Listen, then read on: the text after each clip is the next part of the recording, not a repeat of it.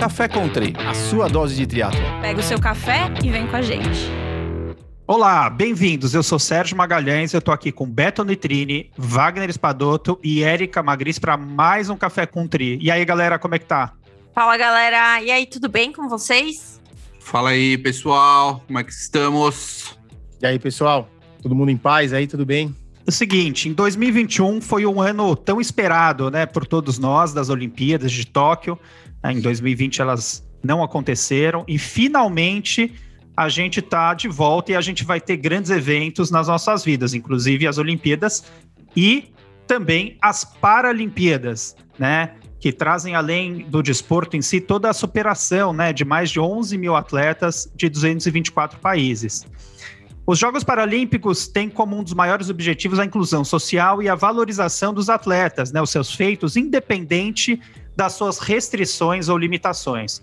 E para falar sobre esses jogos tão importantes esperados no mundo inteiro, a gente tem aqui hoje conosco o Ivan Razeira, que é técnico da seleção brasileira de paratriatlo, técnico nível 2 CBTRI e CAMTRI, e hoje também coordenador técnico da companhia de corrida Hub Treinamentos Funcional, e o paratleta Jorge Fonseca, que é paratleta e acompanha a seleção brasileira de paratriatlo, onde ele representará o nosso país nos próximos meses nas Paralimpíadas de Tóquio.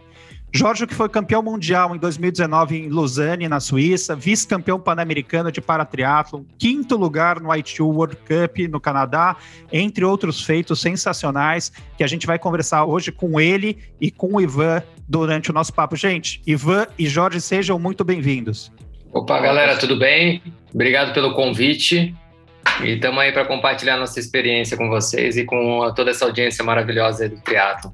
E aí, pessoal, prazer imenso aí estar compartilhando um pouquinho da nossa história com vocês. Muito prazer aí, é um prazer realmente imenso falar com vocês e trazer informação de boa qualidade. Eu já vou começar batendo, né, que hoje eu já falo, não estou medicado, estou nervoso. Então eu queria saber do Ivan o seguinte, fala um pouquinho da sua história, Ivan, a gente sabe que você foi atleta. Conta um pouquinho como, como foi seu passado aí, bem interessante, esportivo. Como você integrou a seleção brasileira de paratriatlon. E eu queria saber o seguinte: você achou para ou para te achou? Boa pergunta. Como quase tudo na nossa vida, a gente é encontrado, né? A gente acha pouca coisa, né? O triatlo me achou em 1993, quando eu tinha 13 anos de idade. Eu comecei com provas de duatlon aqui em Santa Catarina, morava em Florianópolis ainda, muito por conta da minha, da minha vontade de andar de bicicleta. Eu tinha uma Caloi 10, era febre do, do mountain bike, chegando no Brasil, eu não tinha mountain bike, eu queria fazer uma prova, todo mundo fazia a prova, apareceu a divulgação de um duatlon terrestre, falei, opa, isso aí dá para fazer com a minha bicicleta.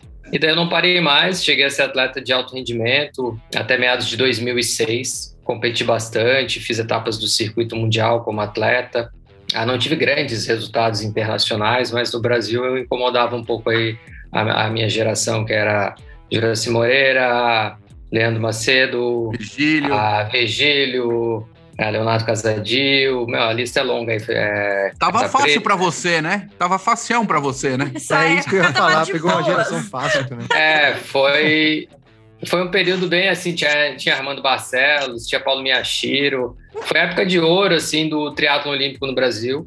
Era difícil, muito difícil, provas muito... Etapas de, de circuito mundial que aconteciam no Brasil, só na elite contavam com quase 30 atletas. Desses 30, quase 15 do Brasil, né? Tinha Santiago Ascenso, Antônio Marco, Fábio Carvalho, por aí vai. Então eu tive o prazer de competir com essa galera, assim, e aprender muito com essas provas. E aí depois eu acabei, fiz educação física, me graduei em 2002, fiz pós-graduação e sempre me senti vocacionado a trabalhar com isso. E lá em 2012, é, o Jorge me encontrou aqui em Joinville, ele vai contar a história dele depois, mas ele veio perguntar se eu podia treinar e eu falei, claro, Cara, com certeza, não tenho experiência nenhuma com paradesporto, então para mim vai ser uma vivência e para ti espero poder te ajudar. E aí começou a nossa história juntos ali em 2012, que me levou a, hoje a, a, estar como um dos treinadores, um dos técnicos né, que acompanha a seleção brasileira a, nas competições internacionais, muito por conta do Jorge, do, do desempenho dele, né, de ser um, um atleta de destaque internacional hoje, junto com o Miguel, Miguel Júnior, é, que trabalhava no SESI e hoje trabalha junto com o Brás, nós dois dividimos essa, esse privilégio de acompanhar essa seleção. Sensacional. Eu conheço o Miguel, já estive em alguns congressos e cursos com ele na, na CBTRI. Bem legal. Super gente boa. E ó, o Jorge, bom, é, Ivan e Jorge, primeiro, prazer ter vocês aqui. Obrigado pela presença. Jorge, primeiramente, queria te dar parabéns pelos feitos, pelos títulos, né? Cara, a gente sabe que ó, acaba aparecendo mais na mídia, né, o, o, a Olimpíada do que a Paralimpíada, né? É, na mídia e mesmo com forma de audiência e tal. Como que vocês encaram, né, esse assunto? Como que vem, porque a gente vem, a gente nota que vem crescendo, né, a, a Paralimpíada, ela vem tomando uma importância, né? Como que vocês encaram? Existe realmente uma diferença, né? Como que é essa diferença entre o, o a valorização e o que, que vocês acham desse, dessa, se existe dessa diferenciação de se existe uma forma de tratamento diferente, né, entre o atleta e o para-atleta? Então, eu acho que ainda existe um pouco essa diferença entre o atleta e o para-atleta, mas eu vejo que vem crescendo bastante o paradesporto. É, então, até porque a gente fala assim, em questão de seleção, vem verbas separadas, um é para o COI e o outro vem do Comitê Paralímpico. Então, já são uma coisa bem distinta para cada, cada tipo de modalidade. Mas eu acho que o paradesporto está tomando uma proporção bem grande, assim, é legal. Eu acho que não vai ser agora, mas daqui a um tempo talvez consiga se igualar com o olímpico no meu ponto de vista, né? É, eu, para contribuir aí, né, com a pergunta, uhum. vamos falar de, claro. a gente tá falando de triatlon também, então vamos, vamos fechar mais nesse universo do triatlon. Ah, bom, o, tria, o paratriatlon, a, a World Triathlon, a antiga ITU, ela tem dado muito valor à modalidade e tem feito de tudo para que a, ela entre, ela permaneça nos Jogos Paralímpicos. Para quem não sabe, não são todas as classes de, do paratriatlon, a gente tem seis classes funcionais pelo nível de comprometimento, a gente tem os cadeirantes, a gente tem os visuais, a gente tem daí as, as diversas disfunções que vão do PTS 2 ao PTS 5. E nos Jogos do Rio, que foi onde estreou o paratriatlon, das seis classes que tinham na época, apenas duas participaram né? Duas ou três, Jorge? Acho que duas, né? Três, três classes. Não, três, três. Três, três classes. Agora a gente tem uma classe a mais para os Jogos de Tóquio, mas não são todas que estão contempladas nos Jogos Paralímpicos.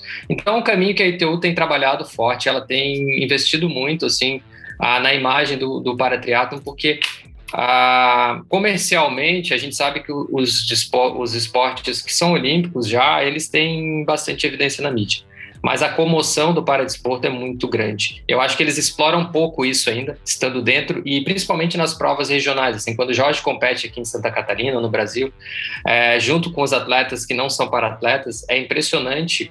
É, ele é mais ovacionado na chegada do que o campeão da prova, hoje em dia pelo fato, e qualquer para-atleta é quando aparece numa prova é assim. Mas é um caminho longo ainda por questão de, de, de acessibilidade ao treinamento em si que é muito difícil. Hoje, a peneira não acontece, é basicamente assim, a gente vai encontrando, né, como o Wagner falou, a gente vai chutando os atletas aí, encontrando no meio da rua, aparece um ou outro. Ainda não existe uma estrutura formativa de para-atletas. Então, isso eu acho que também pesa bastante no caso do triatlo. E dentro da Confederação Brasileira... Oi. Não, não, eu ia falar, só sugerir até, eu comentei aqui antes, sobre o, o paradesporto, quem tiver interesse também de ver, na, na, Netflix tem um filme muito legal que é o Pódio para Todos, que Sim. fala toda da, da, da, da, do crescimento da Paralimpíada, como que funciona, os atletas, é um negócio muito legal. Quem tiver interesse pode assistir, que vale a pena. É isso aí. E só para concluir, daí que ah, dentro do Brasil, hoje no Brasil, no, no triatlon brasileiro, para triatlon, a gente tem fortes chances de medalha em Tóquio, assim, tanto o Jorge como os atletas da PTS 5 e da, e da PTWC, que é hoje base, virtualmente classificados, a gente tem o Jorge, a gente tem a Jéssica, que é cadeirante, a gente tem o, o, Carlos, o Carlos Viana, que é PTS 5, e muito provavelmente vai entrar o Ronan Cordeiro de Curitiba. Todos eles têm chance de pódio e medalha, assim, é muito, é, isso, isso é muito forte, né, dentro do esporte, um atleta conseguir uma medalha olímpica, mesmo que seja paralímpica. A Jéssica, que esse final de semana teve uma conquista lá em Yokohama, né, que foi muito legal. A Jéssica fez segundo é. na classe dela e o Ronan fez terceiro na Exato, classe dele, que é uma das classes mais difíceis Uh, ambas as classes são muito competitivas, assim, nível técnico altíssimo. E já que vocês falaram um pouco sobre classe, e a gente entrou um pouco nesse assunto, eu queria aproveitar e ouvir a história do Jorge, de como que ele começou no triatlon, como que você começou a praticar esporte, conta um pouco da modalidade para você, da, da sua classe, das, das adaptações que existem para você, enfim, curiosidades, conta um pouquinho para gente, para então, quem não legal, conhece assim, muito bem. Aham. Que assim, é legal assim, porque o pessoal muitos não entende. Eu não nasci com a deficiência foi adquirida com 21 anos. Eu sofri um acidente onde eu perdi o movimento do meu braço. E daí, a partir dali, foi uma mudança total na minha vida. Sempre gostei de esporte, mas o que eu fazia era vôlei e era goleiro, então eu dependia totalmente do braço. E aí deu aquela guinada na vida. Aí, após o acidente, fiquei um monte parado, até você voltar, reabilitação. E, e, realmente não tem essa questão do incentivo para o esporte. Eu fiquei parado, engordei, não tinha um rumo. E aí, em 2012, eu fui morar em Joinville e eu pensei que eu vou voltar a andar de bicicleta. E daí, por, por acaso, eu encontrei o Ivan e foi aí que aconteceu. Ele falou assim: vamos trabalhar isso. Daí eu falei: ah, vamos. Nunca. Tipo, quando era criança, já ouvi falar do dito Ironman, mas ninguém me falava como era a modalidade de triatlo. E eu falei: vamos. Aí eu tive que aprender a nadar. É, a bicicleta eu já tinha uma base boa e ia correr. Então, daí, a partir ali de 2012, é, foi onde eu entrei para o triatlo.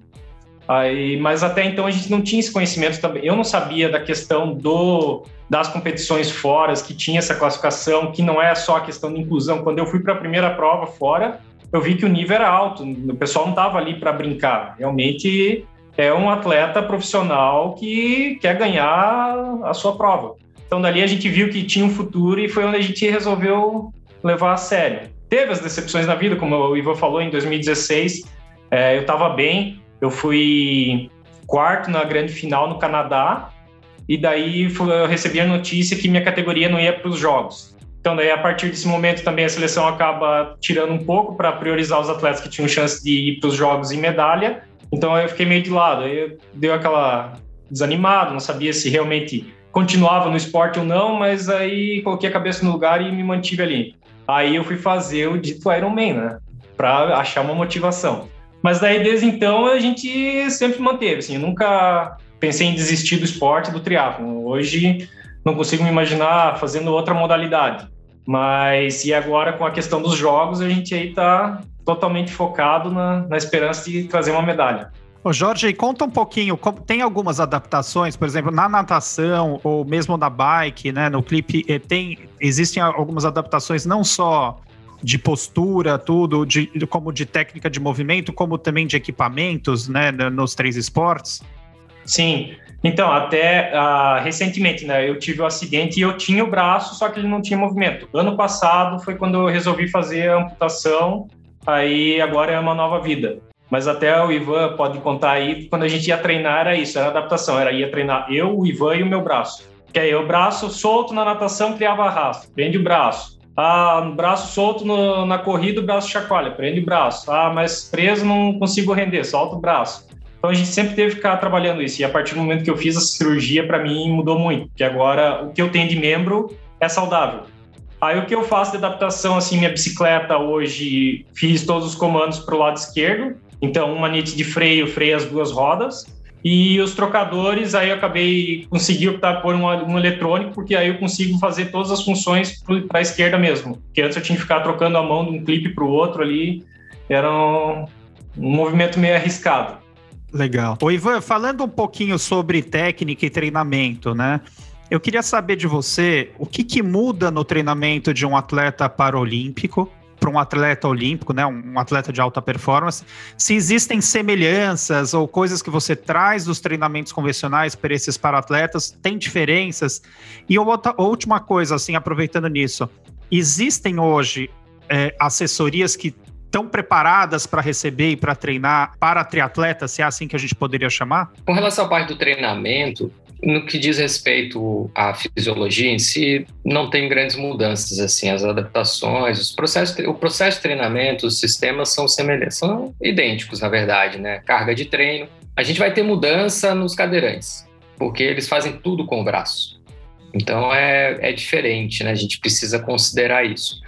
Mas o, o mais divertido de se trabalhar com o paradesporto foi essa questão das adaptações. Porque o triatlo em si é um esporte muito complexo no sentido de tu encaixar várias peças, é um quebra-cabeça, né? Para que a prova saia perfeito, né? Ou seja, natação, ritmo, o que tu vai usar de equipamento, depois transição, detalhes, elastiquinho na sapatilha, aquela coisa toda que, que quem faz triatlo tem que gostar né? É uma simplicidade complexa do triatlo. Uh, e no, no, no paradesporto a gente acrescenta o que? A adaptação. Então, como o Jorge falou, a gente tinha uma terceira pessoa no nosso relacionamento que era o braço dele. E aquele braço, meu, ele, ele criou situações inúmeras, assim, que me deixavam irritado às vezes, assim, porque ele tinha que lidar com aquilo ali. Eu falava, cara, que coisa, velho, não podia perder esse tempo fazendo isso, tem que, a gente tem que achar uma solução. Chegou ao ponto de a gente ir para uma etapa no Canadá e de uma hora para outra mudaram a regra da natação, já não era mais liberada a roupa de borracha, qualquer temperatura, como era antes. No, para, no paratriatlon, a roupa era liberada sempre. De repente chegou e começaram a adotar a regra para todos os atletas. E aí naquela prova não ia usar roupa. Para quem tem um braço pendurado, é um arrasto absurdo. Imagina, tu nadar com qualquer coisa pendurada já atrapalha. Imagina um braço que não funciona. Faz o que com aquele braço naquela prova? Amarra, pendura, faz como, né? A gente não foi preparado para isso aí tivemos que adaptar. Então, assim, é muita criatividade, é muita diferença entre, muitas vezes, disfunções. Na classe do Jorge, que é PTS 4, a gente tem atletas amputados de joelho para baixo, por exemplo, ou com lesões sérias de joelho para baixo, e atletas amputados ou com lesões de, de paralisia de braço alta. É completamente diferente, né? Então, assim, o cara que é amputado, ele consegue botar uma prótese, uma lâmina e, e ter uma adaptação ali o amputado de braço não tem que fazer, entendeu? Então são, são vários fatores que a gente teve que lidar, porque essa mudança, por exemplo, de, de reclassificação aconteceu depois do Rio. Antes ele só competia com atletas com uma lesão muito parecida com a dele. De repente entraram os amputados de perna.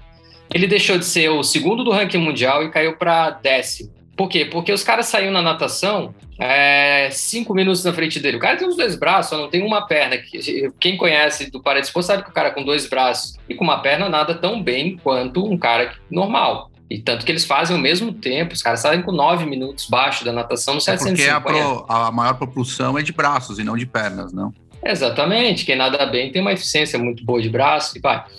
E aí o cara com um braço só tem que competir com esse cara na natação quatro minutos no sprint de triatlon. Como é que tu tira isso? Porque o cara usa ah, lâmina. É. E o cara com lâmina corre igual o cara com perna. Hoje o cara, o, o, o francês que domina a classe do Jorge, ele corre para 16 e 20 os 5 quilômetros. Entendeu? Então, assim. a gente não corre para 32 os, os, os 5 quilômetros. É incrível isso. É Quem isso que aí. não corre? Quem que não corre? Eu tô correndo hoje 10K três vezes por semana. Eu queria saber se, por favor, poderia contar aqui para o Ivan e para o Jorge o que o senhor vem fazendo de esporte ultimamente? Eu venho procurando um técnico para me treinar. Essa é a grande Tá verdade. pronto, o Ivan já pode te treinar. Entendeu? Ah, trabalho. Vê se ensina você a nadar um pouco, pelo menos. É, então a gente teve que lidar com todas essas situações, adaptações do, do sistema de treinamento, focado durante dois anos só na natação para esse déficit cair de 4 para 2 minutos, que é um déficit aceitável, foi o que aconteceu, e tornar ele competitivo de novo. Mas assim, então esse é o grande desafio, esse é grande, a, o grande problema que a gente tem para resolver. É, e acredito que depois de Tóquio vai haver uma nova reclassificação e o jogo muda completamente, as regras mudam completamente, né? É revoltante às vezes, mas eu falo pro Jorge, Jorge, é a regra do jogo. A gente entrou no jogo, a gente tem que seguir. A não gente tem reclama, esperneia, fica bravo, mas mas essa, é, essa, alteração de regras, ela não vem para incluir mais, porque o que acontece é que aos poucos mais atletas é, do paradesporto estão participando, né? Estão entrando em competições, estão se descobrindo no esporte, né? Pessoas que muitas vezes é, não ficavam nada e começam a entrar nesse esporte, começam a ter algum tipo de performance e vão para o alto nível no paradesporto. E aí você não, não entende que essas regras elas são também inclusivas, porque vão precisar atender é, um universo gigante de possíveis limitações? Sim, mas acontece que ela, ela causa o efeito contrário. O boato é assim, uh, só para ter noção, o ciclismo, paraciclismo, ele tem 17 classes. A natação também tem umas 17, 20 classes. O atletismo também tem mais de 15 classes. E o paratriatlon tem 6.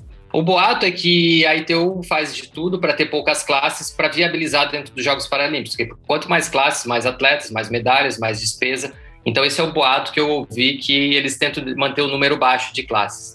Mas, assim, se três esportes individuais têm uma infinidade de classes, superior, três vezes mais classes, é meio ilógico isso. E aí a inclusão é o seguinte: o cara ele acaba sendo excluído porque ele não se torna competitivo. Então ele desiste, ele não fica, ele não permanece. Se ele tivesse uma classe que, que acolhesse ele de maneira melhor, ele, ele se sentiria mais incluído nesse sentido de ser competitivo.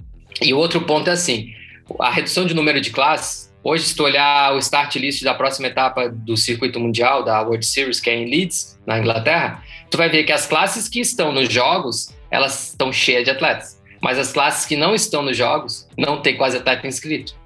Então é um tiro no pé. A, a, a, questão política e econômica pesa muito nesse momento. Como o triatlon é um para-triatlon esporte novo, eles devem estar tendo que dar o jeito deles para para deixar os, a, o, o esporte na Olimpíada, né, na Paralimpíada, e, e dar o jeito deles, né? Mas é complicado, é política e esporte, né? Como tudo na vida, a gente tem que ir dando o nosso jeito, né? Lidando com essas situações. Que até, posso colocar, né? Em 2014 foi quando houve a mudança ali no, no que eles mudaram para ter a elite e o amador, o age group. Em 2013 foi a primeira prova que eu larguei, para ter uma noção, larga, largou 80 atletas da minha categoria.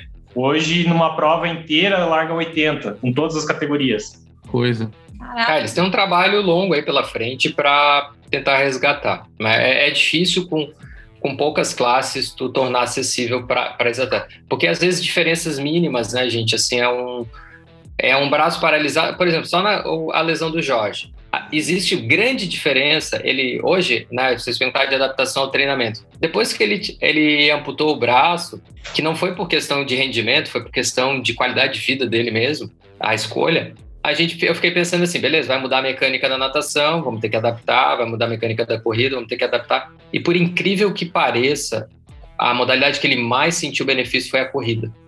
Então o cara tem um braço pendurado, o outro tem um braço amputado já, já tem diferença de performance. A gente sentiu em vários aspectos. Na natação, a mesma coisa. Uhum. Então, esses detalhezinhos, que às vezes passa batido, uhum. fazem toda a diferença na, na inclusão deles. Né? Sem dúvida nenhuma. E, e só uma, uma, dúvida que ficou aqui: é, a decisão de amputar foi sua? Teve alguém que falou, poxa, talvez se nós amputássemos eu melhoraria a performance, alguma coisa nesse sentido? Como é que foi esse momento? Deve ter sido muito duro, não é, não é simples, né? É o tipo de escolha por amor mesmo ao esporte e dura de ser feita, não? Então, vamos falar aí, né? Antes, o Ivan, coordenador, todo mundo falava: corta fora esse braço, corta fora esse braço. deixa meu braço aí, deixa meu braço. A culpa braço. é do Ivan, então já entendemos é, tudo. Eles falam ah, não, mas sempre rolou uma pressão aí. aí. Mas aí, assim, aí como teve a pandemia, ficou tudo parado, e final de 2019 eu já tinha pensado em fazer essa cirurgia. Daí até o Ivan falou assim: cara, agora você não vai mexer no braço, agora que tá indo para os jogos, você tá bem, tá, tá treinando certinho, você vai mexer no braço. Eu falei, não, então beleza, vamos esperar passar os jogos, aí eu vou fazer essa amputação. E aí veio a pandemia, parou tudo. Aí eu falei assim: quer saber a hora e agora? Assim, foi uma decisão realmente minha. É, comecei a olhar e avaliar a questão de sim ou não, se fazia ou não. E graças a Deus o médico que eu fui assim, ele foi muito legal, ele me explicou bem a situação, ele falou assim: "Jorge, é uma decisão tua. Que é difícil você decidir tirar um membro". Ele falou assim: "Mas da parte médica de falando, tua qualidade de vida vai melhorar". Então ele abriu bem legal assim o jogo, e aí eu fui sem medo, sem dúvida alguma, assim, não tenho nem um pouco de arrependimento. Mas a hora que eu falei que eu ia amputar o braço, aí o pessoal se assustou mesmo. Aí eu, sério, eu falei, sério, agora eu vou tirar. Que demais. Mas é, comemoraram o... depois. É, o, o, o, importante frisar, né, que quando o Jorge me falou, assim, a gente foi atrás de profissionais de diversas áreas, porque a minha preocupação eram duas. Eu falei para não fazer antes da Olimpíada, porque qualquer cirurgia tem risco. Falei, ah, time claro. que tá ganhando não se mexe. Pô, não vamos fazer isso agora. Existem os fatores é, neurológicos, dor fantasma, pode aumentar a outras situações relacionadas a esses aspectos, então a gente consultou profissionais especialistas em dor. A gente fez uma boa, não foi assim, ah, vamos cortar o braço, até porque uh, legalmente é muito difícil uh, conseguir uma autorização de amputação assim, se tu não tem realmente necessidade. E depois que a gente fez toda essa pesquisa, o Jorge conversou com alguns médicos, foi a Curitiba, foi a Florianópolis, conversou com vários profissionais, entendeu como era o processo, ele tomou a decisão dele é, e fez. E hoje ele está bem satisfeito né, com, com isso. Até porque na qualidade de vida é mais importante do que no rendimento esportivo. Assim. Ele, Não, hoje ele, ele faz muita coisa de uma maneira muito mais fácil do que antes. Sensacional. Eu achei que era o Beto. Beto? Betão, O- Não, desculpa, tava arrumando minha cadeira. Aqui, tava Betão, caindo, hoje tava, ele tava tá- caindo Foi, foi, arrumar, ele foi tá- ligar a ele internet. tá tipo a internet dele hoje. Eu Ele fui tá- encostar pra trás da cadeira, quase que eu dou uma cambalhota aqui no O negócio. Betão tá na internet de escada ali. a- Ia ficar bonito aqui o barulho. Em Tóquio, a gente vai ter mais dois eventos, né? Com, vai ter mais, é, mais medalhas e mais eventos para em comparação com a estreia em 2016. Né? Quem hoje, é, quem hoje são os nossos representantes no paratriatlo e quem quem tá indo, quem tá indo junto com você para lá, Jorge? Então, tem a Jéssica, que é a cadeirante, aí eu da PTS 4, e aí tem a PTS 5, que é o, o Ronan, tem chances de entrar ainda, mas ainda tem que fazer algumas provas para classificar, e o Carlos Rafael. Esses são os quatro que têm chance de. que vão estar nos jogos e têm chance de medalha. Uhum. E você tá indo com uma equipe, com a equipe toda para lá também. Que é a equipe que vai com a equipe? Você vai o Ivan, vai mais gente com você para lá também? Então, é isso eu tenho que ver com o Ivan. Eu também não sei ainda bem, não tá bem definido acho que quem vai. Provavelmente vai ser Uhum. o Ivan, o coordenador, e talvez acho que vai o Miguel. Restrição por É. conta de Covid, assim, não é por número de pessoas. Se a equipe, É. equipe técnica poderia ir, ou tem alguma restrição nesse sentido? Não, a gente, a gente tá com a gente, o, assim, como é que vai ser o- a Olimpíada, a Paralimpíada? Uhum. Só atletas, a comissão técnica, né, tipo treinadores e tal, mas bem reduzido. Confinamento, sistema de bolha, vai ficar na Vila Olímpica, ninguém sai, é, só tem que chegar sete dias antes da prova, no máximo, ah, sem possibilidade de treinamento nos locais de prova antes de dois dias antes da prova. Não sei se vai ter reconhecimento de percurso, por exemplo. Isso. No dia seguinte, a competição tem que ir embora e não sai da Vila Olímpica. A questão de quantidade de- da, da equipe técnica, hoje a gente tem, dentro do Paratriatlon, a gente tem um gerente na CBTRI, que é o Rivaldo Martins, um conhecidíssimo é, para-atleta e famosíssimo Sim, sim. É. né, do Brasil, é, que coordena a modalidade. Tem eu como técnico, o Miguel como técnico e o José Carlos, que é o marido da Jéssica, é o renda dela, que é o cara que apoia, é, faz o suporte de prova dela ali, né? Porque os cadeirantes eles têm que ser retirados da água, eles têm que tem uma função que eles têm que ter uma pessoa para fazer isso para eles. Sim, sim. Uhum. Ah, e no caso da Jéssica é ele que é treinador dela, faz essa função. Então, assim, e tem o Miguel, que é o treinador do Carlinhos também, é, e que está como técnico da, da seleção. Então, teoricamente, essa nossa equipe, todos eles, todos nós iríamos para Tóquio. Mas tudo depende das restrições. O Rivaldo já abriu mão da ida dele para que todos os técnicos possam ir. Então ele falou: se eu não puder, se alguém não puder ir, vai ser eu. Então hoje é assim que está o desenho da, da Paralimpíada, né? Ivan e Jorge, a gente queria saber também um pouco, porque existem várias siglas, né? PTS2, PTS3, PTS4, né? Conta, conta pra gente um pouquinho, que eu acho legal para as pessoas que estão escutando, o que significam essas siglas e o que muda entre elas, né? Ela começou, no caso, com o PT, né, que seria para triatlo. Aí depois ela entrou PTS e teve essas alterações. Mas aí, não sei se quer contar ali, falei, Ivan. PTWC. Então, é- é assim, elas, elas indicam o nível de comprometimento funcional que o atleta tem. Então vamos lá por classe. A gente tem o PTVI, ou PTVI, que é o visual. Então são os atletas que têm deficiência visual, não conseguem enxergar. Eles competem acompanhado de um guia, certo? Existem vários níveis, né, de comprometimento visual, mas o- eles têm que competir com é, é, se ele tem um pouco de visão, acho que tem que competir 100% vedado ali. E eles, eles são acompanhados de guia. O PTWC, que são os cadeirantes, são subdivididos em duas, em duas é, subclasses que competem juntos, o 1 e o 2, que estão relacionados com o nível de altura da lesão deles, né? Que são alguns que controlam a musculatura de tronco e outros que não controlam.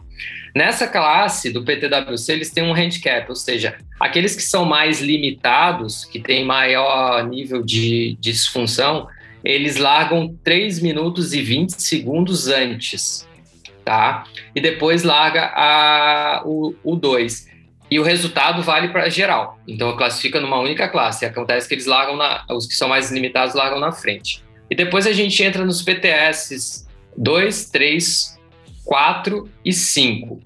Aí eles estão relacionados assim, o PTS 2 são os mais comprometidos. Eles competem sozinhos, eles fazem as três modalidades sozinhos, mas eles têm um alto grau de, de comprometimento. Por exemplo, a gente tem biamputados de braço nessa classe, a gente tem é, é, lesões cognitivas, né, tipo paralisia cerebrais e, e, e, condições bem limitantes. Depois, na 3, a gente tem os, os amputados, PTS3, os amputados altos, né, coxa femoral, por exemplo, que não tem uma perna lá em cima, ah, ou que tem uma amputação alta e, e usam é, e outros comprometimentos gerais assim.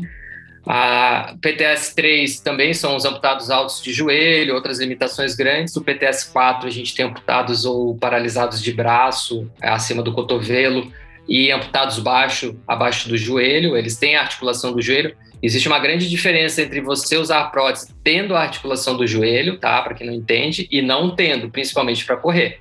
Quem não tem a articulação do joelho tem que lançar a perna, sabe? E, usa uma, usa uma prótese mais longa com um joelho artificial. Já quem tem o joelho usa só a parte de baixo. O movimento de joelho faz toda a diferença no ciclismo ah, e na corrida. Muitos que não têm o joelho, por exemplo, que são amputados altos, optam em não usar nenhuma prótese para pedalar, por exemplo, pedalam com uma perna só. E já quem tem o joelho pedala super bem, quase igual a nós, ou melhor do que nós, né? É, com a prótese deles. E depois a gente tem a PTS5, que são lesões mais leves de membro inferior, assim, o cara tem a perna, mas sofreu uma lesão de, de nervo e aí não mexe bem o pé, ou são malformações congênitas de mão, que é o caso do Ronan, e o Carlinhos, que ele tem uma formação de membro superior também, ele tem só um, um toquinho abaixo do cotovelo, assim. Então essa é a distribuição aí das classes do, do paratriatlo hoje. A gente tem atletas brasileiros competindo em todas essas classes, Ivan? No, no alto, na elite do paratriatlo hoje não. Hoje a gente tem PTS 5, dois atletas, a PTS 4, o Jorge, e PTS, PTWC, a Jéssica. A gente tem visuais no Brasil, a gente tem outras classes no Brasil, mas não contemplam todas as classes hoje, não. Entendi. E eu, é, eu sei que em Tóquio a gente vai ter paridade de, de gênero, né? Então, é, a gente vai ter quatro eventos definidos, disputados por homens e mulheres. E existe alguma diferença que vocês veem na mulher para atleta?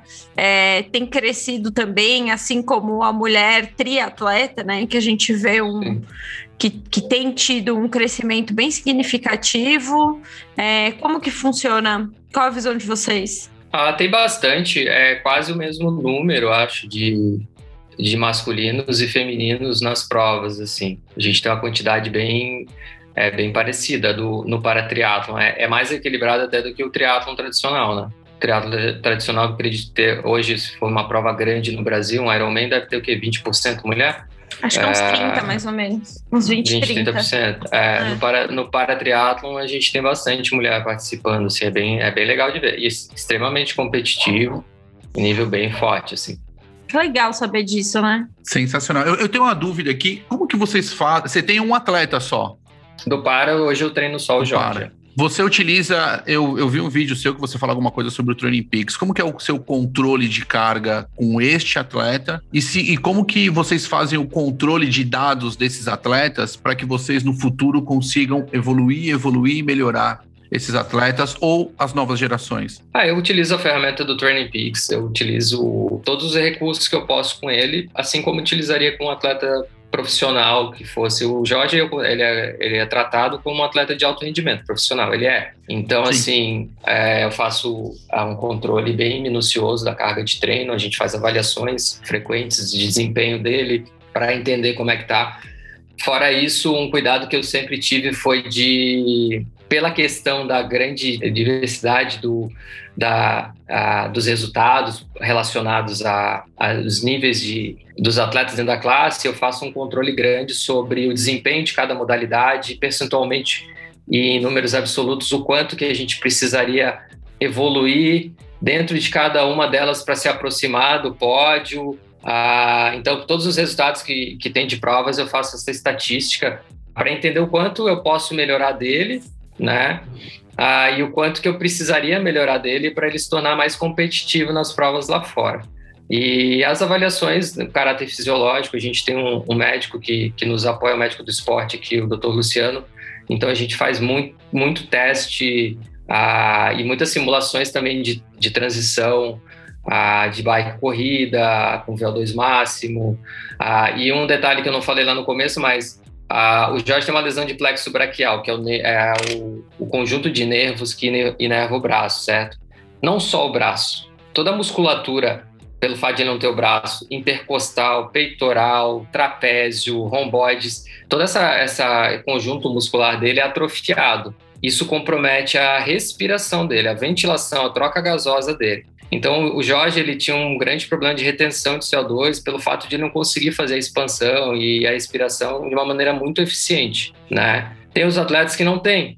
Então, são detalhes é, que também fazem a diferença no rendimento e que a gente precisa estar de olho controlando e ajustando. Para esse problema, a gente investiu muito no, no trabalho ventilatório, é, usando equipamentos para trabalhar força de expiração, fisioterapia e por aí vai para ganhar uma capacidadezinha a mais assim. É, então, o treinamento dele é feito dessa maneira. A gente está sempre de olho nas métricas, que é importante, entendendo o que, que a gente precisa investir no treinamento para tornar ele mais competitivo. Muito bom, legal. E, esse, e vocês conseguem analisar, por exemplo, quanto o trabalho só de ventilação, né, de esforço ventilatório melhorou? E isso, é, você tem algum, por exemplo, vocês têm algum acompanhamento hematológico para entender se isso repercutiu né, realmente nessas melhoras? Ou se sem esse trabalho ventilatório antes, ele teria já uma quantidade de hemoglobina, por exemplo, que fosse é, se alterando com o tempo devido a essa própria limitação? Vocês têm alguma coisa assim, não? Ah, não, a, os parâmetros de sangue dele são normais, até a expiração, a ventilometria dele em repouso, por exemplo, ele tem uma capacidade ventilatória em repouso 123%, ele está 23 ou 27% acima da média normal. Acontece que no esforço é que se apresenta. Então, o que, o que, que acontece? A, a, quando a gente está no, no, no exercício intenso, que daí a gente precisa da nossa capacidade vital ali máxima, né, expiração, inspiração, porque essas musculaturas que ele não desenvolveu são responsáveis pela expansão e compressão do pulmão dele, para essa troca gasosa. É nesse momento que acontece. A gente percebe a melhoria através do, do teste ergoespirométrico, que mostra o momento onde ele começa a saturar de CO2, que é o momento onde ele parou de permitir essa troca. E muitas vezes não é por questão de que ele está no limite sanguíneo dele, por exemplo, é, ou muscular, é porque ele tá, não está ventilando bem, porque daí a gente consegue identificar o volume expirado e tal. Então são, são mudanças que a gente percebe através dessas avaliações. É extremamente específico, muito legal. Eu queria então finalizar com uma pergunta para vocês dois, né? Tanto para o Ivan como para o Jorge. Se vocês tivessem que dar algum conselho, alguma dica para os nossos ouvintes que eventualmente têm alguma deficiência e, e pensem em iniciar no, no, no paradesporto, né? Mesmo nesse esporte se adaptando é, às, às, restrições que eles têm. É, o que, que vocês dariam de dica aí? Por onde começar? Quem procurar? Eu acho que assim, um órgão legal para procurar realmente é o CPB. Eles têm uma estrutura boa ali em São Paulo. E eu até participei de um camp lá, militar, na época que teve, e assim, eles apresentando as outras modalidades. E isso eu acho que é uma coisa que falta para o paradesporto. Tipo, eu caí de paraquedas no triatlon, mas quem sabe poderia ser um atleta de tênis de mesa, de taekwondo, só que a gente não tem essa abertura e a gente não tem esse conhecimento. Até hoje, quando o pessoal me procura, eu oriento eles a procurarem para terem essa informação das modalidades poder experimentar outras modalidades, não só simplesmente, ah, eu vi você andando de bicicleta, eu quero andar de bicicleta. É legal, mas a gente não tem essa oportunidade de conhecer as modalidades. Eu, quando eu fui fazer esse camp lá, o técnico da seleção queria que eu fosse pro taekwondo. Aí eu falei assim, não, não, espera aí, eu tô no triatlon agora, mas... Então, eu acho que o pessoal realmente tem que procurar, e ali é um órgão bem legal para eles terem esse conhecimento do paradesporto, vai conhecer já atletas, porque sempre tem atletas treinando, então vai ver as limitações de cada um. Então eu acho que ali é um lugar ideal assim, para o pessoal começar. Bacana. Ivan? É, é, eu é, sigo a sugestão do Jorge. Eu vou responder uma pergunta que eu não respondi lá atrás, que perguntaram sobre assessorias né, que trabalham com isso. A gente tem em São Paulo a Abratop, é, que ela opera dentro do CPB, que é, um, é, é uma equipe do Corinthians, é uma associação ali, e eles trabalham especificamente com o paratriatlon. Ah, dentro do CPB existe essa, essa modalidade também, então, para quem é de São Paulo região, tem esse acesso, essa viabilidade de, de entrar em contato com eles e entender como, como chegar nesse universo.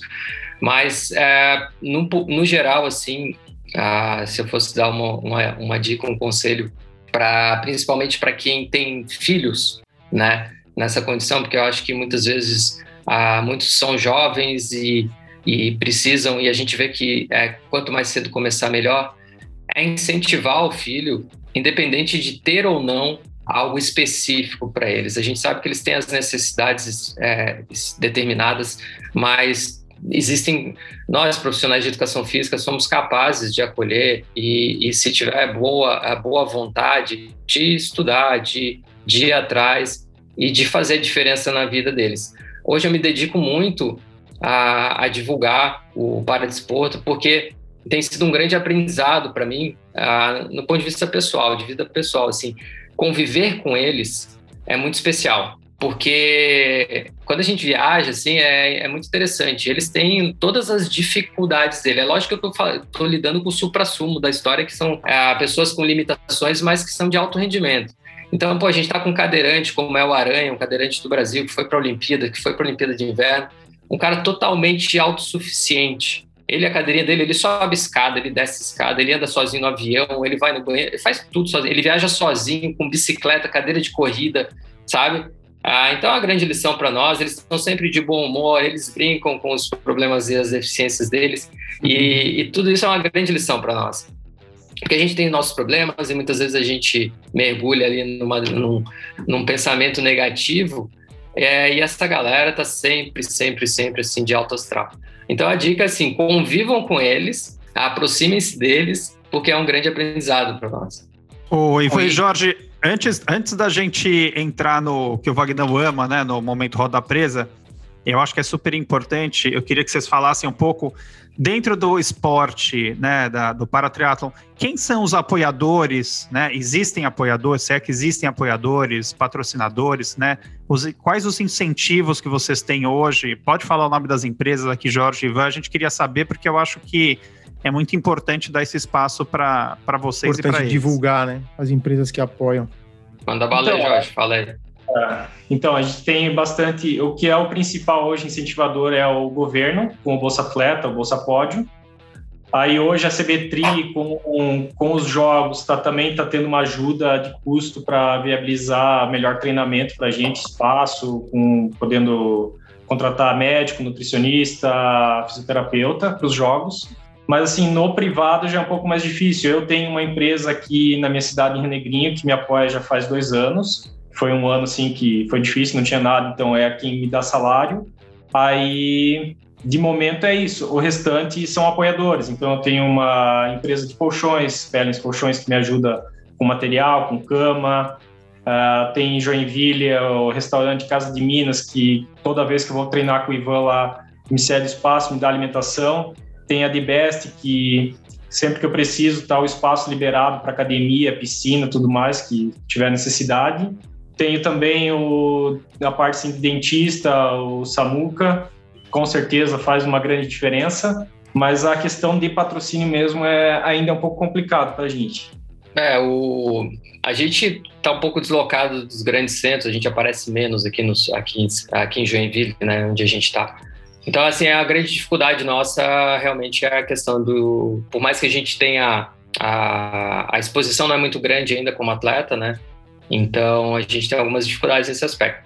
Mas é, diferente da minha época de triatleta hoje, tanto a elite como a do triatlo como do paratriatlo eles contam com um recurso fantástico que é o governo federal através dos programas de incentivo de bolsa e não só as bolsas como os projetos via lei de incentivo para viabilizar as competições, porque eles viajam com tudo pago, camp training, camp training altitude, Aí por aí vai, através desses projetos que são, vi são viabilizados via lei de incentivo. Então isso fez o nosso, o nosso desporto de alto rendimento crescer muito, ah, graças a esses recursos, coisa que na minha época não existia, né? Então é um grande diferencial, né? E mas assim a questão de exposição ainda é, limita um pouco esse retorno financeiro. Assim, ah, por exemplo, bike, né? O Jorge tem que comprar bike, ele compete com uma bike ah, mais antiga, tal, que ele comprou, ele não tem um patrocinador de bike, por exemplo, ah, como os atletas lá fora que todos estão com as top high-end ali, né? Competindo no, com o melhor dos equipamentos. Aqui a gente tem que investir com os recursos que a gente consegue através dessas leis. Né? É, fica uma dica, então, para as marcas, para as marcas de ciclismo, para os apoiadores, para os empresários. Pessoal, vamos apoiar um pouquinho mais nosso paradesporto, né? Tem atletas aí, normalmente eu sei que vocês gostam de apoiar quem já está lá em cima, então essa é uma ótima oportunidade de vocês gastarem muito bem o dinheiro de vocês no momento que estamos precisando muito aí para que os atletas cheguem bem, treinem bem, se alimentem bem e consigam. E tem todas as condições. As condições. Né? Chegam lá, cheguem lá em, em Tóquio com, com todas as condições de performar o melhor que eles podem entregar aí para o nosso país. Né? Já não chega a luta diária, que é treiná-los e treinar. Bom, eu vou finalizar agora com o nosso momento roda presa. Né? Então, nosso momento é onde vocês vão abrir o coraçãozinho de vocês e vão contar aí para nós um mico, uma gafe. Você já foi atleta, deve ter, não sei se você treina ainda, mas já deve ter feito algumas coisas. E eu queria também saber do Ivan qual foi o mico, a gafe que ele já cometeu. Putz, mico, cara, assim lembrar. Do Jorge, tu tem algum aí? Vai tu primeiro, depois eu vou pensando aqui no meu. Eu, fora minhas adaptações de luva, perde luva, volta a buscar luva. Vou colocar a calça, primeira prova, foi ainda foi a minha melhor prova da, da grande final do Canadá. Fui calçar a sapatilha, não tinha colado a sapatilha, a, a palmilha, a palmilha entrou lá pro fundo da sapatilha. Tive Deve que tirar. Lindo isso. Aí cheguei na transição, na mesma prova, cheguei na transição, fui calçar o tênis, a mesma coisa. Entrou pra A palmilha lá na frente, tira o tênis, arruma a palmilha. Então, assim, ali foi o aprendizado e um mico, assim, pô, podia pegar um pódio e não peguei para aquele detalhezinho ali na gafe de não fazer esse, essa colagem. Sacana, né? sacana essa. Eu quero saber assim, você já brigou alguma vez com o teu braço? Conta que você brigou, falou, filho da puta, para, você brigou com o braço uma vez? Olha, com o braço não, mas com as pessoas e o braço já. Entendi. Uma época o pessoal, pô, você não pode parar. Eu falei, posso sim. Aí eu jogava o braço, tá aqui, ó, eu não mexo meu braço. É demais, demais, demais. É, o meu eu lembrei de uma boa aqui.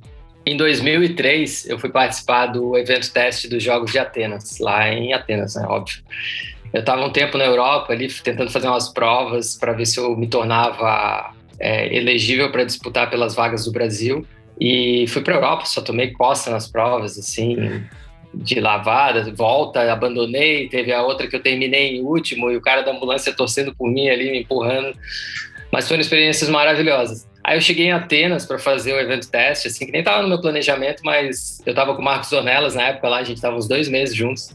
Aí ele falou assim, cara, pô, vamos pedir para entrar no start list de Atenas, se der a gente vai. Eu falei, pô, mas já estamos aqui dois meses, cara, não tem dinheiro. Ele falou, ah, estamos no inferno, abraço capeta, velho, depois paga esse cartão lá quando chegar no Brasil. Aí fomos para Atenas, conseguimos entrar na prova. O percurso tinha uma característica específica, não vou detalhar aqui, mas assim, a, existe uma regra que quando a gente vai tomar a volta do pelotão, é, a gente, o atleta ele, ele, sai, ele é desclassificado, ele não pode continuar na prova, né? E geralmente é quando o pelotão se aproxima uns 800 metros do retardatário, né? É bem antes de ele ser pego pelo pelotão para não causar acidente, tal, confusão. Só que em Atenas, por característica do percurso, eles anteciparam para 2,5 km essa volta, porque eu tinha um momento que era uma descida que cruzava por onde os atletas estavam vindo. Então, para não correr risco nenhum de acidente, eles fechavam essa descida e quem ficasse atrás dessa barreira estava fora da prova. E eu na, fiz a melhor natação da minha vida, né? A natação nunca foi meu forte. Saí da água em último. Aí fui, comecei a pedalar. É, fui recuperando algumas posições, passando alguns atletas, tal, empolgadaço, feliz da vida de estar ali, né? E de repente, numa das voltas, assim, eu tô descendo, vem o cara puxando a barreira para fechar a, aquela, aquela descida. E, cara, passou um atleta e eu, pum, fiquei travado. Putz. Eu pedi, pelo amor de Deus, deixa eu passar, deixa eu passar. O cara falou, não, não posso, não posso, não posso. Aí já era a última volta da elite, né? Já tinha alguns atletas, inclusive, correndo. Aí eu atravessei, assim, cabeça baixa. Cheguei na transição, botei minha bicicleta e falei, quer saber uma coisa? Eu vim até que eu vou correr essa porra. Aí, desculpa a palavra. Aí botei não, meu tênis e sa... botei meu tênis e saí para corrida. Falei, ah, vou fazer a corrida aqui. Me meti no meio do grupo, me sentindo lá, um atleta, né? E depois terminou a prova, terminei a prova tal, fui na organização, expliquei a situação, falei, olha, eu corri, mas eu tal, não sei o que, tira o meu nome do resultado, porque apareceu o nome no resultado lá, fiquei uma vergonha, né? Eu tirei o meu chip, mas mesmo sem o chip, eles acham pelo número, eles acabaram marcando meu, o, a minha passagem. Aí eu fiquei mal sem jeito, assim, pedi para eles tirarem e tal, mas eu, eu cumpri a minha missão que eu queria correr lá no percurso da Olimpíada e foi isso, foi isso que eu fiz. É, eles têm outras formas de, de marcação que não só o chip para ter certeza, enfim. É isso aí mesmo. Betão. Fez o certo, viu? Tá lá mesmo? Ah, toma banho, pô. Já corre também, já tá. Imagina depois tentando explicar em grego, Betão. Ah, Porra, é, depois, é, o cara tentando explica, explicar é. em grego pros caras. Olha, deixa eu explicar não, não aqui o grego, negócio. Não, grego é, grego é punk. Grego é... Ainda cravei, acho, ainda cravei uns 34 no 10 mil lá, ainda corri com uma tá vontade, bom, cara. Corri com uma vontade. Experiência da vida. É, Ó, a gente tem um outro quadro que eu queria que vocês, o Ivan e o Jorge, se vocês têm algum ídolo no esporte, alguém que inspirou, pode ser um atleta, pode ser um técnico, pode ser uma pessoa que não tem nada a ver com o esporte, mas que inspirou. Então eu queria que vocês mencionassem essa pessoa aí para a gente encerrar. Vai lá, Jorge. Eu acho que alguém que assim que me inspirou, que eu, quando eu comecei no esporte, foi o Fernando Aranha foi alguém assim que foi a primeira vez que eu fui para uma prova de paradesporto, que na época era, nem era no triatlo, era no ciclismo.